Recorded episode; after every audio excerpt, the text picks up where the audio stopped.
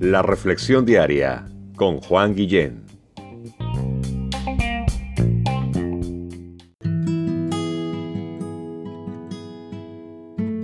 Hola, ¿cómo estás? Fíjate que por aquí, por mi casa, está lloviendo. ¿Cómo están las cosas por tu casa? Aquí amaneció lloviendo y continúa lloviendo. Y venía a mi mente la pregunta y te la hago. ¿A qué comparará Dios la lluvia?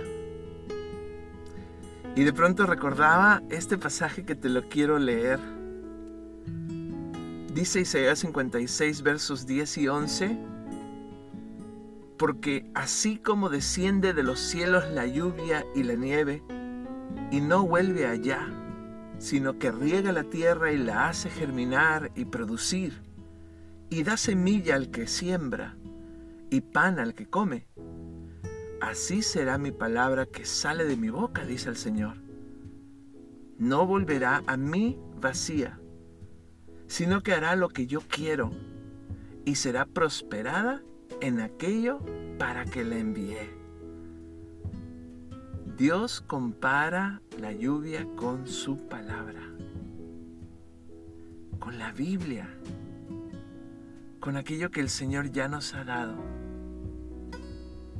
Su palabra aquella que podemos abrir y que cada vez que abrimos y leemos y entendemos y ponemos por obra, cada vez que lo hacemos, lo hacemos con la convicción de que estamos escuchando su misma voz y que esta promesa se cumple, de que la palabra que Dios nos da, nos regala, no volverá a Él vacía, sino que hará su voluntad en nuestra vida.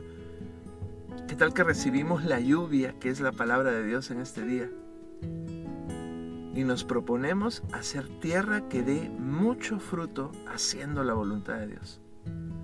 ¿Qué te parece que oramos de acuerdo a la palabra de Dios? ¿Me acompañas? Cierra tus ojos para que no te distraigas. Yo también cierro los míos y oramos de acuerdo a la palabra de Dios. Señor, gracias por la lluvia. Y gracias porque la lluvia nos hace recordar que es como tu palabra, que riega la tierra, que la hace germinar, producir, que da semilla a aquel que siembra y que da pan al que come, al ser viviente.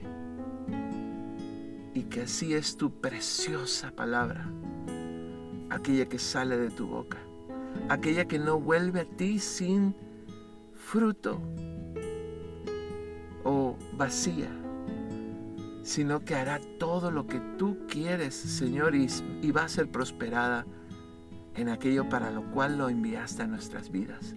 Gracias por tu palabra en este día. En el nombre de Jesús oramos. Amén.